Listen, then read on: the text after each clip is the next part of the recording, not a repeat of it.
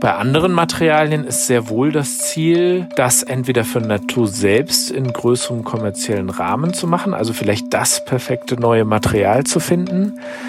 Andererseits äh, arbeiten wir schon viel mit dem Open Source Gedanken. Willkommen zu Future Changers, dem Podcast der Körperstiftung für nachhaltige Innovation. Ich bin Anna Schunk und mein Gast ist heute Sebastian Thies vom innovativen Sneaker-Label Nut2. Mit Sebastian spreche ich über seine Schuhmodelle aus Heu, Zement und Ochsenblut und über Biotech in der Turnschuhforschung. Es geht um seinen eigenen Open-Source-Gedanken und um den allgemeinen Sourcing-Rassismus. Sebastian ist Unternehmer in sechster Generation und der Meinung, dass Besitz verpflichtet, auch bei Schuhen. Es geht um Verantwortung und Nachhaltigkeit beim Shoppen und in der Modeindustrie. Wir sprechen über Kreislaufwirtschaft, Transparenz und über verwirrende Namen für Leder. Dabei ist die Tonqualität zum Glück nur ganz am Anfang etwas mittelmäßig. Bitte weiterhören. Viel Spaß! Lieber Sebastian, aus welchem Material sind denn die Schuhe, die du heute trägst? Die, die ich heute trage, sind aus 99,9% Naturkautschuk, vegetabil gegerbtem Leder und äh, Korkinnensohlen. Wie immer recht individuell und sehr innovativ. Ähm, deine Familie macht ja in sechster Generation und seit über 100 Jahren schon Schuhe. Was hat sich seitdem in der Modeindustrie und speziell in der Schuh- und Sneakerindustrie verändert? Ja, die Veränderungen, das sind immer Auf und Abs. Also wir haben ja als reines Naturprodukt angefangen 1856. Das waren ja Filze und Filzhausschuhe. Und äh, ja, zwischendrin ging es ja natürlich auch sehr stark in Großindustrialisierung, in synthetische Materialien, in Prozessoptimierung und so weiter. Und jetzt in den letzten Jahren, das zwischendurch war das auch immer wieder Thema, gerade auch Anfang der 90er Jahre. Dann hat das wieder abgenommen, aber jetzt in den letzten Jahren geht's auch schon stark wieder zurück in Richtung Naturmaterialien, äh, Biomaterialien, Biotech Genau, weil es müssen ja Lösungen gefunden werden. Lösungen für was? Was sind die großen Probleme, die die Industrie aktuell hat, besonders in Bezug auf Nachhaltigkeit, Ressourcenschutz und so? Die Modeindustrie ist ja, glaube ich, die zweitschmutzigste der Welt. Ja, das habe ich auch gelesen. Ob das wirklich so nachprüfbar ist, da sind andere Stellen für zuständig. Ähm, ja. ja, für mich die größten Probleme sind natürlich ist die Ressourcenverschwendung einerseits, ähm, andererseits äh, die Art und Weise, was und wie produziert wird. Wenn man gute Qualitäten produziert, sind vielleicht teilweise die Produktionstechniken gar nicht so wichtig ähm, wie Qualitäten, weil das größte Problem, denke ich, das wir weltweit haben, sind einfach, dass absolut minderwertige Qualität bei über 90 Prozent aller Produkte produziert wird. Und da liegt natürlich das größte Übel drin. Und ja, je hochwertiger man produziert, desto mehr geht man natürlich auch in Nachhaltigkeit, weil die Produkte langlebiger werden beziehungsweise eher den Ansprüchen der Verbraucher gerecht werden. Und dann kommt natürlich die Ökologie hinzu. Das heißt, in dem Moment, wo man äh, qualitativ äh, hochwertige, gute Produkte produziert, sollte man sich natürlich dann auch erst recht mit Ökologie und Nachhaltigkeit beschäftigen, um aber erstmal Grundvoraussetzungen dafür zu schaffen, dass etwas mehr Nachhaltigkeit in diese Industrie kommt, sollte der Verbraucher halt äh, sich vielleicht etwas darauf zurückbesinnen, dass es eigentlich das günstigste ist, gute Qualität und dafür etwas weniger zu konsumieren. Im Technikradar, mhm. da sagt nicht mal die Hälfte der Befragten, dass sie finden, dass wir unseren Konsum einschränken müssen. Was sagst du dazu, beziehungsweise was sagst du diesen Menschen? Ja, das ist, liegt natürlich immer im Auge des Betrachters und es ist natürlich bequem, vielleicht seinen Konsum nicht einzuschränken. Das kann man aber auch nur sagen, wenn man dafür die nötigen finanziellen Mittel hat, die ich bei weit mehr als 50 Prozent der Leute auch in diesem Lande nicht sehe, weil irgendwie knapsen tun doch alle jeder hat natürlich seine Prioritäten, was er konsumiert. Die einen konsumieren vielleicht mehr Mode, die anderen fokussieren sich mehr aufs Essen. Aber grundsätzlich ähm, sollte sich, denke ich, jeder in irgendeiner Form einschränken. Vielleicht gar nicht nur der Ökologie wegen, sondern auch einfach Besitz verpflichtet, sagt man so schön. Und vielleicht macht es mehr Sinn, äh, fünf Paar gute Schuhe zu besitzen als zehn Paar schlechte. weil billig dann am Ende teuer ist, hast du gerade schon gesagt. Ja, also die Generation vor uns, äh, die wirklich beschränkte Mittel hatten, meine eigenen Großeltern waren dafür zum Beispiel ein Beispiel, die hatten die Ansicht, die auch aus meiner Sicht ökonomisch korrekt ist, dass sie sich schlechte Qualität schlichtweg nicht leisten konnten. Das heißt, wenn man sich da einmal im Jahr neue Winterklamotten gekauft hat, dann mussten die in erster Linie funktional sein und in zweiter Linie auch gut aussehen, weil man eben mit diesem einen Mantel das Haus verlassen hat. Das heißt, er musste sowohl Funktion als auch Optik erfüllen und ähm, ja, heutzutage kauft man sich dann halt vielleicht bei irgendwelchen Fast-Fashion-Filialisten fünf Mäntel, die dann am Ende der Saison alle Schrott sind. Ja, und äh, so Wörter wie zeitlos, die man noch von seinen Eltern oder Großeltern kennt, die stehen jetzt oft gar nicht mehr zur Debatte, ne? wenn man sich Kleider aussucht. Also sowohl finde ich so Absolut. dieses der Wintermantel, der Sommermantel oder auch in deinem Fall der Winterschuh, der Sommerschuh und auch sowas wie, oh, das ist aber zeitlos, wie schön.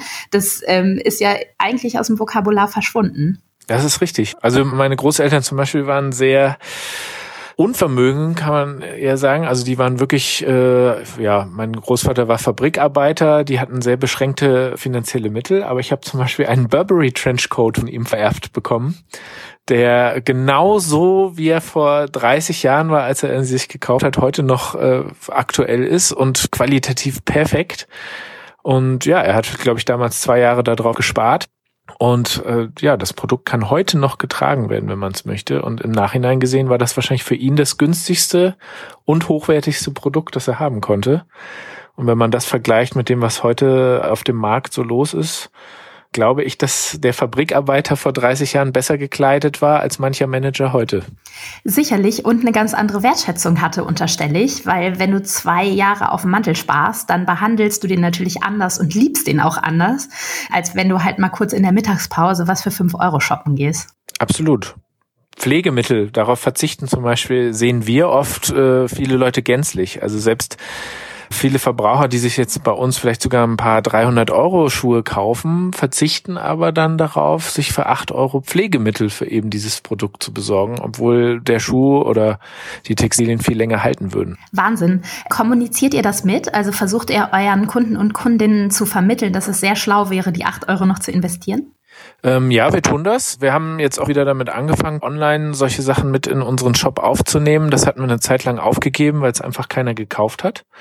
Aber in einem normalen Schuhgeschäft zum Beispiel ist das schon gang und gäbe, wo natürlich auch viel ähm, Beratung herrscht oder herrschen sollte, dass äh, dort die Leute oft mit hochwertigen Produkten auch noch Pflegemittel mitbekommen oder kaufen. Und online geht sowas natürlich oft etwas unter, was natürlich auch technische Gründe hat. Jetzt das richtige Pflegemittel mit dem richtigen Schuh zu verlinken, ist gar nicht so einfach. Aber wir haben äh, das jetzt wieder aufgenommen, um einfach äh, ja die Leute darauf zu stoßen, dass sie diese Produkte auf jeden Fall gut behandeln sollten. Denkt ihr denn in der Produktion und in der, also im Entwicklungsprozess, wenn ihr eure ähm, Materialien erfindet, die Pflege mit und potenziell auch das Pflegemittel? Also wir machen uns bei jedem Produkt äh, Gedanken darüber, wie man das pflegt.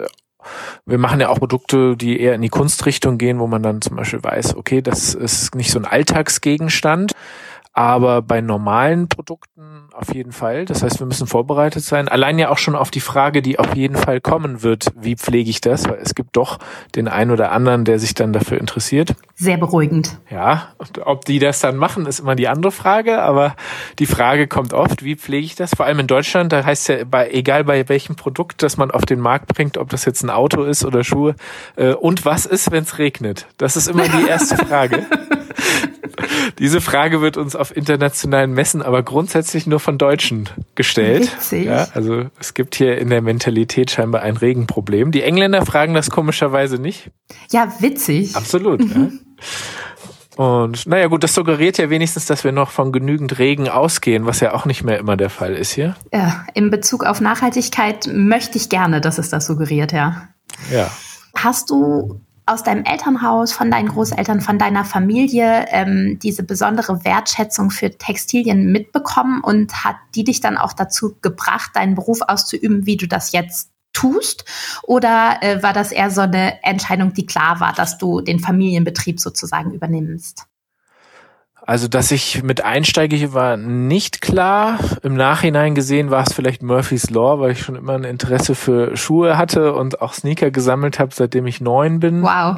Und ja, also so gesehen war das wahrscheinlich irgendwann die logische Konsequenz, äh, dass das so gekommen ist, dass ich auch recht früh in die Firma mit eingestiegen bin, lag an einem Snowboard-Unfall, der mich vier Jahre dahin gerafft hat und wo äh, die eigene Firma die einzige Möglichkeit war, mich äh, ja zu betätigen. Und wenn man da einmal in der eigenen Firma mit drin ist für vier Jahre und dann äh, ja sind das auch noch coole Schuhe und so, dann äh, fiel das nicht so schwer, da zu bleiben.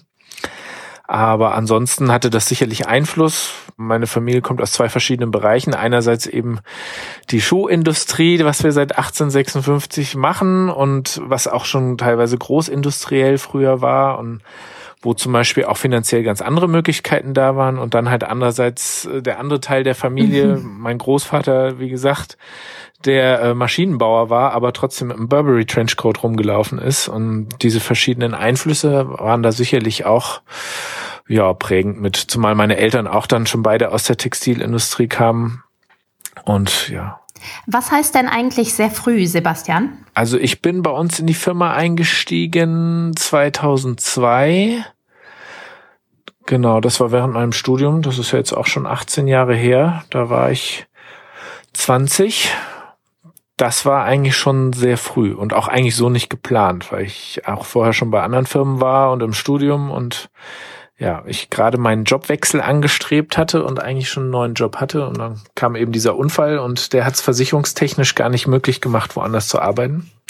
Wow, du würdest in dein Glück gezwungen. Richtig. Naja, mein Vater hat natürlich gesagt, bevor ich vier Jahre lang nichts tue, kann ich auch in unsere Firma erstmal mit einsteigen und dann natürlich wieder woanders hingehen. Was ich dann aber eben nicht mehr getan habe. Für alle, die es nicht wissen, Sebastian Thies ist Sohn einer der ältesten Schuhmacherinnen-Dynastien Europas. Um über Haus- und herkömmliche Turnschuhe hinaus auch Sneaker aus besonders überraschenden und teils sehr seltenen hochwertigen Materialien entwickeln zu können, gründete er 2007 Nat2. Er hat den ersten 2-in-1-Schuh überhaupt erfunden, also einen Schuh, der sowohl Sneaker als auch Sandale sein kann damit gewann er diverse internationale Preise und konnte seine Brand so weltweit etablieren. Sein Vater Matthias hat übrigens schon in den 90er Jahren den ersten komplett kompostierbaren Schuh entworfen und war, wie Sebastian heute, seiner Zeit damals weit voraus. Wie fühlt sich's denn an in diesem Spannungsfeld zwischen Tradition und ja auch wirklich abgefahrener Innovation? Ja, das fühlt sich äh, zeitweise ganz gut an, zeitweise auch nicht. Das ist natürlich immer mhm. ein harter Kampf, wenn man sehr innovative Sachen macht, äh, sich da durchzusetzen und ja, seine Daseinsberechtigung zu schaffen, weil bei vielem, was wir tun mit unseren speziellen Materialien und Produkten, schaffen wir uns ja quasi unseren eigenen Markt. Das heißt, es gibt gar keine Nachfrage teilweise für das, was wir machen und wir versuchen dann eben diese Nachfrage von selbst zu generieren. So gesehen ist das äh, ja bisschen wie Surfen, Welle mhm. auf und ab weil natürlich auch viele Projekte, die wir machen, so hochtechnisch sind, dass auch einige scheitern. Ne? Also bis zu 50 Prozent der Projekte, die wir anstreben im Schuhbereich, ähm, ja, erblicken wow. da nicht das kommerzielle Licht des Tages, weil es teilweise einfach nicht funktioniert oder nicht so rauskommt, wie wir uns das erhofft haben. Aber das ist ja genau Sinn und Zweck dieser Art Forschung im Schuhbereich, die wir da betreiben. Wie schön das ist, ein Produkt und Forschung gleichermaßen zu machen. Das stelle ich mir sehr spannend vor. Aber ich glaube, an dieser Stelle müssen wir vor allen Dingen mal ganz kurz erzählen, was ihr so macht, beziehungsweise gib uns doch mal ein paar Beispiele für die Innovationen, die es auf den Markt geschafft haben und vielleicht auch für die, die ja für immer in eurem, in Anführungsstrichen, Labor geblieben sind. Also wir haben äh, Natur 2007 gegründet. Die zwei in unserem Markennamen steht zum Beispiel dafür von vornherein, dass äh, jedes Produkt, das wir da machen, einen zweiten Gedanken hat oder eine zweite Funktion, also auch technisch. Und damals haben wir angefangen mit einem Schuh, also einem nachhaltigen Aspekt, wo wir mal was ganz anderes machen wollten. Da ging es gar nicht so um Materialien, das haben wir früher schon mal gemacht mit kompostierbaren Schuhen und so weiter, sondern es ging darum, wie man platzsparend nur ein Paar Schuhe braucht, um irgendwo hinzufahren, mit dem man dann überall gut gerüstet ist, sowohl zum Arbeiten oder Feiern oder Urlaub und so weiter. Und haben dieses 2-in-1-System entwickelt, was damals mit einem Reißverschluss war patentiert und dann hatte man praktisch einen Sneaker und eine Sandale und so gleich eine Surfsandale gleichzeitig dabei. Das war so ein bisschen euer Medienhype, ne? Ja, das, ja, das war 2007, das war vor Social Media leider. Mhm. Aber wir haben es da bis, äh, bis in, nach Nigeria in die Tageszeitung, nach Australien äh, oder nach London in die Sun auf die dritte Seite groß geschafft. Und alles ohne Instagram. Ohne Instagram, Facebook war auch noch total random und mhm. ja, also das war, da war wirklich noch so, da ging es dann pro sieben Galileo und solche Leute, das war dann damals äh, das, was heute YouTube ist. Mhm. Und ähm, ja, so gesehen, das war damals schon ein ordentlicher Hype, aber wie gesagt, eher analog. Ähm, ja, und daraus hat sich dann eben das so entwickelt, dass wir dann auch ein 4 in 1 Stecksystem entwickelt haben, wo man sich dann auch Schuhe individualisieren konnte, um einfach mal davon wegzugehen von diesem Massenkonsum und jeder hat das gleiche und den gleichen Schuh in der gleichen Farbe, sondern man konnte sich das individualisieren, was heutzutage auch schon gar nicht mehr so spannend ist, weil es gibt sehr viele Projekte in der Hinsicht. Damals war das halt was ganz Neues. Und Irgendwann haben wir dann so viel an den Techniken der Schuhen rumgefeilt gehabt, dass wir gesehen haben, es gibt doch unglaublich viele Möglichkeiten bei Materialien und da auch mehr Nachhaltigkeit gleichzeitig reinzubringen, weil wenn man jetzt ein neues, nachhaltigeres Schuhsystem entwickelt, warum sollte das dann nicht aber auch gleichzeitig aus nachhaltigeren Materialien geschaffen sein? Und haben dann angefangen, äh, zum Beispiel den ersten Holzsneaker der Welt zu entwickeln, der dann auch vegan war und wo dieses Holzmaterial, das gelasert wird, wirklich eine Alternative zu Leder sein sollte. Das hat auch gute drei Jahre gedauert. Aber das war für uns so ein Meilenstein, als wir dieses Projekt rausgebracht haben und die Reaktionen auch gesehen haben und auch zum Beispiel gesehen haben, dass das sofort kopiert wurde in der Industrie, äh, wussten wir, dass wir da auf dem richtigen Weg sind und haben angefangen, eben auch ganz andere abgefahrene Materialien ähm, zu sourcen und daran rumzuprobieren, ob man daraus Schuhe machen kann, wie zum Beispiel aus Stein, was wir mit Roxlin zusammen gemacht haben, einem Accessoirehersteller. Oder wir haben Schuhe aus Heuwiese mittlerweile gemacht, aus Kaffeesatz, ähm, aus Rosenblättern, Baumpilzen, aus Glas und so weiter und so fort. Also gibt sehr viele Möglichkeiten. Wahnsinn. Das lernt man bei euch, dass es viele Möglichkeiten gibt. Unter anderem, wenn du sagst Heuwiese oder Kaffeesatz, dann ist das, was daraus am Ende entsteht, ist das ein Biokunststoff? Das ist äh, total unterschiedlich bei jedem Material, weil zum Beispiel die Heuwiese ist eigentlich dann reines Naturmaterial, mhm. bis auf gewisse Bestandteile des Klebstoffs, die wasserbasiert sind und vegan, also ohne Gelatine, aber natürlich synthetische Stoffe enthalten sind. Aber das wiederum ist auf Flachs, also einem reinen Naturmaterial, aufgetragen und die Heuwiese mhm. an sich kommt aus Tirol, die wird da frisch gemäht äh, auf dem Bergbauernhof, weil diese Heuwiese, die wir verwenden, die muss auf über 1600 Metern wachsen. Ich kann es förmlich riechen. Riecht also. Aber man kann jetzt nicht zum Beispiel das normale Gras aus dem Garten nehmen, das hat dann nicht die Beschaffenheit. Und das mussten wir natürlich auch erstmal lernen, ja. dass es einen Unterschied gibt zwischen dem Heu auf der Wiese bei 200 Metern über Meeresspiegel oder das Heu, das auf 1600 Metern wächst und dann robuster ist. Und bei dem Kaffeesatz funktioniert das zum Beispiel anders. Also wir sammeln dann Kaffeesatz aus lokalen Kaffees, der auch schon verbrüht wurde. Also da wurde Kaffee draus gemacht. Und äh, das ist ja Pulver und dieses Pulver wird dann ähnlich auch auf Flachs beschichtet. Ja, also so gesehen ist das eine Kombination aus verschiedenen Materialien. Wir haben aber zum Beispiel ähm, ja mit Shaha Livne so ein Kunstprojekt gemacht, wo wir aus Ochsenblut ein Leder kreiert haben. Das heißt, wir haben dann einen Sneaker gemacht aus Blut, um zu zeigen, dass es eigentlich kein Unterschied ist in der heutigen Zeit oder auch früher vor allem nicht zwischen Milch oder Leder, Leder ist ja auch die Haut eines Tieres, und dem Blut. Und zu zeigen, dass zum Beispiel das Tier, wenn es geschlachtet wird, dass man auch alles daraus verwenden kann. Ganz, ganz wichtiger Punkt. Äh, kann ja auch ein Abfallprodukt sein, in der Tat, ähm, das Blut, auch wenn es erstmal barbarisch klingt. Das ja. Klingt äh, ja nicht gerade äh, ja, ästhetisch ansprechend, sieht am Ende des Tages sogar toll aus. Ja, aber weil wir es auch so gelernt haben, ne? Wie du gerade schon gesagt hast, eine Haut finden wir ja auch okay. Genau, und vor allem Ochsenblut zum Beispiel war früher ein absolut gängiger Industriewerkstoff. In Berlin, die ganzen Altbauwohnungen sind alle mit, äh, der Parkettboden ist mit Ochsenblut bestrichen. Sebastian, ich sitze darauf, aktuell. Siehst du? Und das, das war ein natürlicher Imprägnierer, ohne diese ganze mhm. Chemie und so, was heutzutage mhm. verwendet wird. Und war auch damals schon ein Abfallprodukt. Da wurde kein Ochse geschlachtet wegen dem Blut als Imprägniermittel. Aber die Menschen früher konnten und wollten es sich auch nicht leisten, die Hälfte eines geschlachteten Tieres einfach wegzuschmeißen. Und jetzt zum Beispiel das Material, das wir daraus gemacht haben, das ist dann ein reines äh, ja, Biotech-Material. Also sozusagen Bioleather.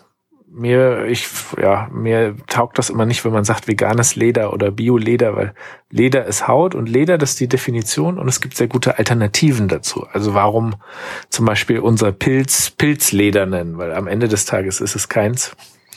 Und ich denke, das ist solche Begrifflichkeiten, das mag zwar äh, ja sehr ins Detail gehen. Ich denke immer, dass das eigentlich sehr wichtig ist, äh, ja, den Leuten da die korrekten Begrifflichkeiten beizubringen, weil ja. heutzutage denken viele, dass gewisse Produkte zum Beispiel dann äh, bei Olivenleder, das ist Leder, das mit Olivenblättern gegerbt wird, aber die Leute denken heutzutage schon, dass das dann aus Oliven gemacht wird. Mhm. Nur weil es auch Rhabarberleder gibt, das zu 50 Prozent aus, äh, äh, beziehungsweise das war falsch, ähm, Ananasleder, das zu 50 Prozent aus Ananas und 50 Prozent aus Polyurethan gemacht wird. Ja. Und das dann Ananasleder genannt wird, was aber mit Leder an sich nichts zu tun hat. Es ist nur eine sehr gute Alternative. Ja, und ich glaube, das ist ein ganz wichtiger Punkt, weil Sprache ja Gesellschaft prägt und sicherlich auch unsere Gewohnheiten. Und ich habe das Gefühl, gerade was jetzt mal im groben Nachhaltigkeit angeht, gar nicht mal nur in Bezug auf Textilien, aber da wurde so viel Verbrauchertäuschung ähm, schon einfach gemacht in den letzten Jahren, dass es, glaube ich, umso wichtiger ist, wenn wir da weiterkommen wollen, dass halt ehrlich kommuniziert beziehungsweise auch ein Realname gegeben wird, ein Klarname. Insofern finde ich das einen wichtigen Punkt. Du, ähm, aber bei allem, was du jetzt beschreibst, nicht nur das hochwachsende Wiesengras, das sind ja Prozesse. Macht ihr das alles selbst? Und wenn nicht, inwiefern lasst ihr euch da beraten von Leuten, die sich im Labor potenziell noch besser auskennen? Also wie weit ist der Prozess technisch? Und ähm, also ist es mehr Technik oder mehr Design, was du machst, was ihr macht? Ob das mehr Technik oder mehr Design ist, kommt wirklich bei jedem, kommt es bei jedem Material anders drauf an. Also bei manche Sachen sind eher rein technisch, andere Dinge sind eher designorientiert. Zum Beispiel jetzt diese Materialien, die wir mit Blumen oder Heuwiese machen, da ist das Prinzip meistens das gleiche, wie das Material hergestellt wird. Das heißt, es ist eher eine Designfrage, wo wir dann überlegen, woraus könnte man äh, da noch interessante Materialien machen, was könnte man verwenden. Bei anderen Materialien, wie zum Beispiel auch äh, dieses recycelte Milchfilz, ähm, was wir verwenden mit Q-Milk zusammen mit der Anke Domaske, die ja Biochemikerin ist und so. Da geht's dann wirklich sehr in die technischen Bereiche, wovon wir dann auch teilweise keine Ahnung haben, weil Milchpolymere ja ist eine ganz eigene Wissenschaft mit Casein, wie jetzt zum Beispiel synthetische Fasern wie Aquafil das macht, zum Beispiel ähm, mit Econyl das sind ja total unterschiedliche technische Aspekte und da gibt's dann auch für jeden Part äh, wieder eine eigene Firma oder ein eigenes Labor ja. oder Techniker, die sich gut auskennen. Also das macht ihr nicht in-house. Das machen ja. wir nicht in-house. Und viele Sachen entstehen ja auch durch unser Netzwerk. Also es kommen ja auch mittlerweile Leute auf uns zu und sagen, oh, ich habe was Cooles entwickelt, wollt ihr da nicht einen Schuh draus machen, weil Schuhe natürlich etwas sehr schön haptisches sind. Das heißt, die eignen sich auch fantastisch, um gewisse Dinge visuell dann auch sichtbar zu machen. Nach dem Erfolg seines 2 in 1 Schuhs stürzte sich Sebastian Thies in die Materialforschung und entwickelte zunächst einen Holzturnschuh. Es folgten Gummistiefel aus Mais und Weinkorken, Sneaker aus Pilzen, Stein, Glas und dem Abfallprodukt Rohmilch, aus dem der sehr seidige sogenannte Q-Milk-Filz entsteht. Oder eben die angesprochenen Turnschuhe aus Kaffeesatz und Tiroler Heuwiese. Teilweise habe ich sie selbst schon angefasst und kann sagen, gar nichts Ungewöhnliches. Im Gegenteil, die Haptik ist super. Klares Unternehmensziel von Natu ist es, weiterhin noch mehr Menschen und vor allem der Industrie smarte Materialalternativen aufzuzeigen und daran arbeitet Sebastian auch gemeinsam mit Organisationen und Plattformen wie den United Nations, der UN Alliance for Sustainable Fashion, der Grünen Messe Neonyd oder der Green Style in Sebastians Heimatstadt München. Designt werden seine einzigartigen Turnschuhe in Deutschland, die Produktion findet zum großen Teil in Italien und Spanien bei kleinen Familienunternehmen statt. Und da komme ich zu der Frage, ob ihr mit Natu eher diese Sichtbarkeit wollt? Also experimentiert ihr eher oder seid ihr auf der Suche nach dem neuen Material, was äh, ganz groß die Runde machen, Probleme lösen und auch für Großkonzerne äh, möglich wäre zu produzieren? Also das ist eine Mischung aus beiden. Ja, also bei manchen Materialien machen wir das aus Spaß an der Freude, weil wir da einfach Bock drauf haben, das auszuprobieren. Bei anderen Materialien machen wir das, um es kommerziell umzusetzen, wissen aber, dass das zum Beispiel nie in die Masse gehen wird, wie jetzt zum Beispiel Zunderschwamm, wo klar ist, dass man äh, Zunderschwämme nicht züchten kann, sondern die kommen in der Natur vor und ähm, das macht einfach keinen Sinn, dieses Material in Mengen zu produzieren, sondern man kann das nutzen, was die Natur einem da gegeben hat. Bei anderen Materialien ist sehr wohl das Ziel, das entweder für Natur selbst in größerem kommerziellen Rahmen zu machen, also vielleicht das perfekte neue Material zu finden, Andererseits äh, arbeiten wir schon viel mit dem Open Source Gedanken. Wir haben ja auch eine nachhaltige kommerziellere Marke, die Tees heißt, also so wie unser Familienname. Das heißt, viele Dinge, die wir bei Natur erarbeitet haben und die dann wirklich ähm, ja in der breiteren Art umsetzbar sind, äh, werden dann auch auf Tees übergehen. Zum Beispiel jetzt unsere recycelten PET-Filze. Sowas haben wir auch bei Natu damals entwickelt und haben dann gesagt, das passt besser zu Tees, weil wir da auch diesen Home-Background haben, eben seit 1856 und haben das da jetzt übernommen. Aber das entstand unter anderem durch Natu. Aber wir bieten teilweise dann unsere Entwicklung auch anderen Marken an, ja, weil es macht keinen Sinn, dass wir hier wirklich Grundlagenforschung im Schuhbereich betreiben und das dann alles äh, ja wie Gollum seinen Schatz horten und nur für uns verwenden, sondern ja, wir beraten ja auch andere größere Firmen und Marken und entwickeln auch Kollektionen für andere Marken und ja, da sind wir nicht zu stolz, das dann nicht auch äh, für andere zu verwenden und oft manche Entwicklungen sehen wir dann auch passen vielleicht viel besser zu anderen Marken. Und manche äh, ja haben natürlich auch ganz andere Mittel als wir. Also wo dann klar ist, okay, um dieses Projekt umzusetzen, muss man dann doch mal ein paar tausend Paar machen. Und da gibt's natürlich dann äh, andere Organisationen, die einfach in der Größenordnung überhaupt keine Probleme haben zu sagen, okay, das machen wir jetzt einfach. Das heißt, alles, was erstmal teuer klingt, kann günstiger werden in der Masse, die man vielleicht ja auch anstrebt, um dann wirklich was zu verbessern. Genau. Also zum gut zum Beispiel das mit dem Zunderschwamm oder Stein und so weiter, da gibt es oder gibt es schon gewisse Grenzen. Das werden teilweise immer sehr hochwertige, luxuriöse Produkte bleiben, weil da einfach sehr viel Handwerk dahinter steckt. Zum Beispiel unser Holzmaterial, das anfangs sehr teuer war da ist es einfach eine reine Frage der Menge, die produziert wird und produziert werden kann. Und Holz ist einer der schnellsten nachwachsenden Rohstoffe. Das heißt, an die Menge an Verfügbarkeit ist einfach fast in unendlicher Größe gegeben. Das heißt, da. Und trotzdem möchte ich nochmal kurz unterbrechen und sagen, wenn man sich überlegt als Konsument, Konsumentin, dass Holz einer der am schnellsten nachwachsenden Rohstoffe ist und sich trotzdem mal überlegt, wie lange so ein Baum braucht, kann man sich noch mal kurz die Wertschätzungsgeschichte äh, vor Augen führen, an die eigene Nase fassen.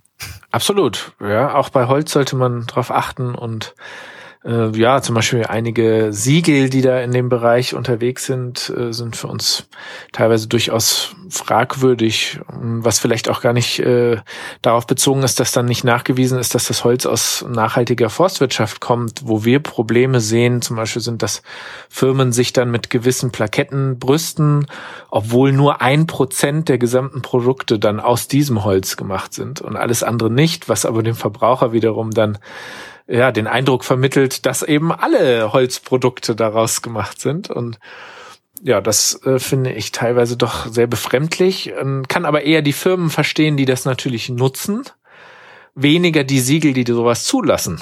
Ja, und da sind natürlich viele Lobbys und so am Werk und auch da darf man eben nicht vergessen, dass das ein Business ist. Und wir zum Beispiel legen viel Wert auf Siegel, aber legen nicht großen Wert darauf, diese als Marketing-Tool zu benutzen und auf unsere Produkte drauf zu heften, weil unsere Produkte sollten von vornherein eigentlich gut sein. Okay, das bringt mich zur Frage der politischen Regulierung. Im Technikradar stimmen etwas mehr als 33 Prozent der Befragten der Aussage zu, dass der Staat die Menschen zu einem umweltgerechten Handeln zwingen sollte. Ein weiteres Drittel steht dieser Frage ambivalent gegenüber. Der Rest lehnt das ab. Wie stehst denn du dazu? Die ist sehr gespalten dazu, meine Haltung, weil wir kommen natürlich aus einem doch auch familiär bedingt aus einem kapitalistisch unternehmerischen Background. Das heißt, einerseits Regulierung hat unsere Firma nie gut getan, weil wir wurden zweimal zwangsenteignet in unserer Geschichte, was natürlich äh, keine sehr positiven Erfahrungen waren.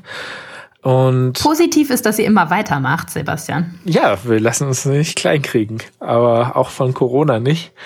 Weil ökologisch gesehen, ohne Regulierung, ja, sind die Leute doch einfach zu bequem, teilweise etwas zu ändern in ihrem eigenen Leben und ja. so. Und das sieht man, denke ich, vor allem bei Nahrungsmitteln zum Beispiel, dass wenn da keine Tierwohl-Labels auf die Verpackung gedruckt werden oder irreführende Labels, wie das aus meiner Sicht im Moment der Fall ist, mit diesem, mit dieser 1 bis 4 Skala, die die meisten missverstehen.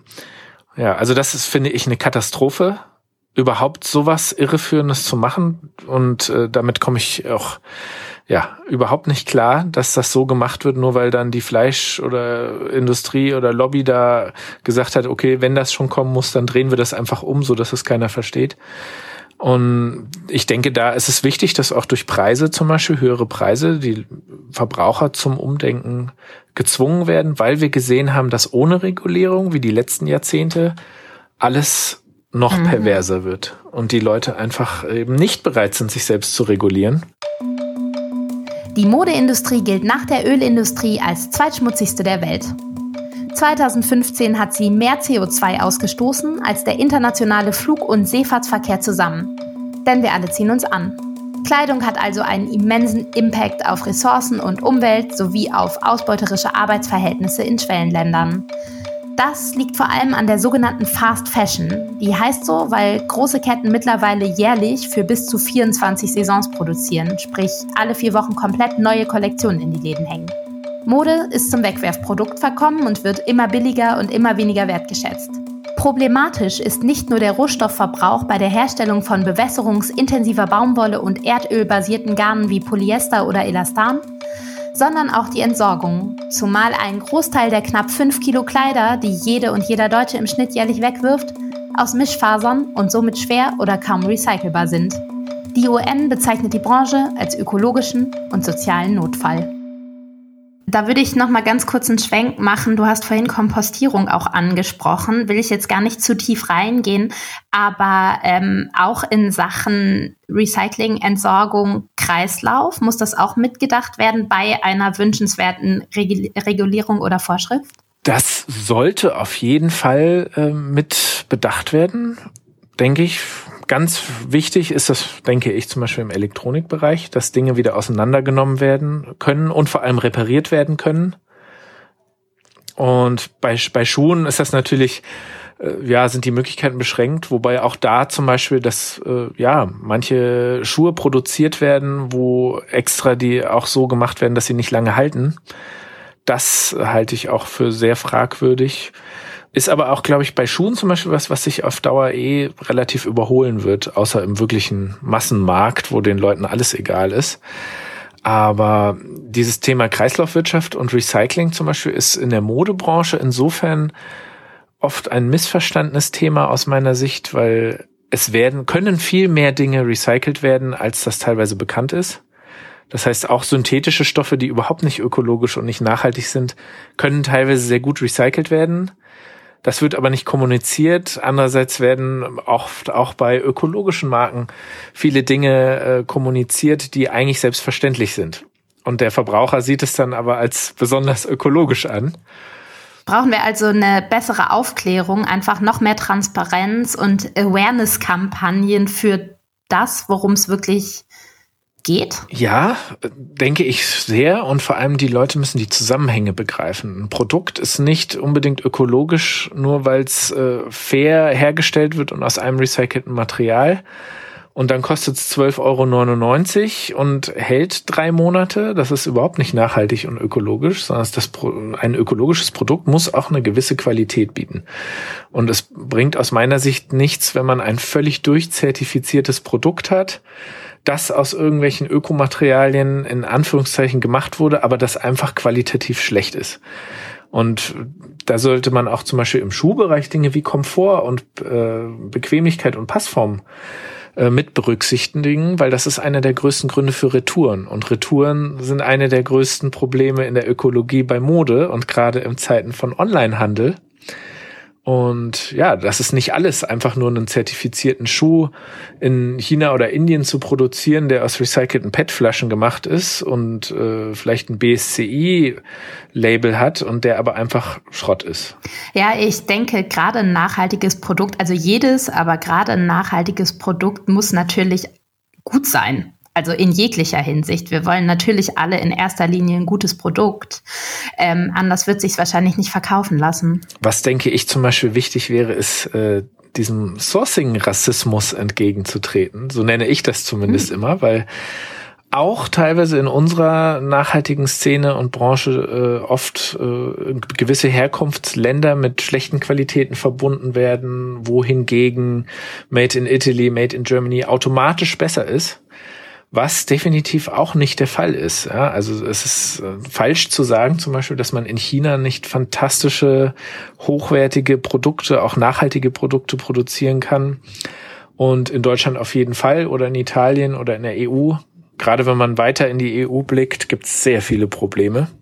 Aber wie kriegen wir die kommuniziert? Also wie bekommen wir all die Missverständnisse möglichst schnell und möglichst akkurat an die Frau, an den Mann? Da sind aus meiner Sicht äh, ist die Industrie gefragt und die Medien. Weil die Industrie sind natürlich diejenigen, die eben produzieren und entscheiden, wo etwas produziert wird. Und ich denke, da ist es zum Beispiel wichtig, offen und ehrlich zu kommunizieren, dass wenn man zum Beispiel als hochwertige Marke in einem Nicht-EU-Land produziert, dass es dann auch äh, genauso hochwertig ist wie vielleicht in Portugal oder Spanien. Und im Moment sehe ich halt diesen Trend in Europa, gerade bei den Fair Fashion Labels und Öko-Labels, dass äh, alles, oh, wir machen das in Portugal und dann ist das alles perfekt und sozial und ökologisch und so weiter. Und das macht es für mich zu einfach und reitet auch im Endeffekt gleichzeitig darauf rum, dass das dann äh, beinhalten soll, dass das woanders nicht der Fall ist.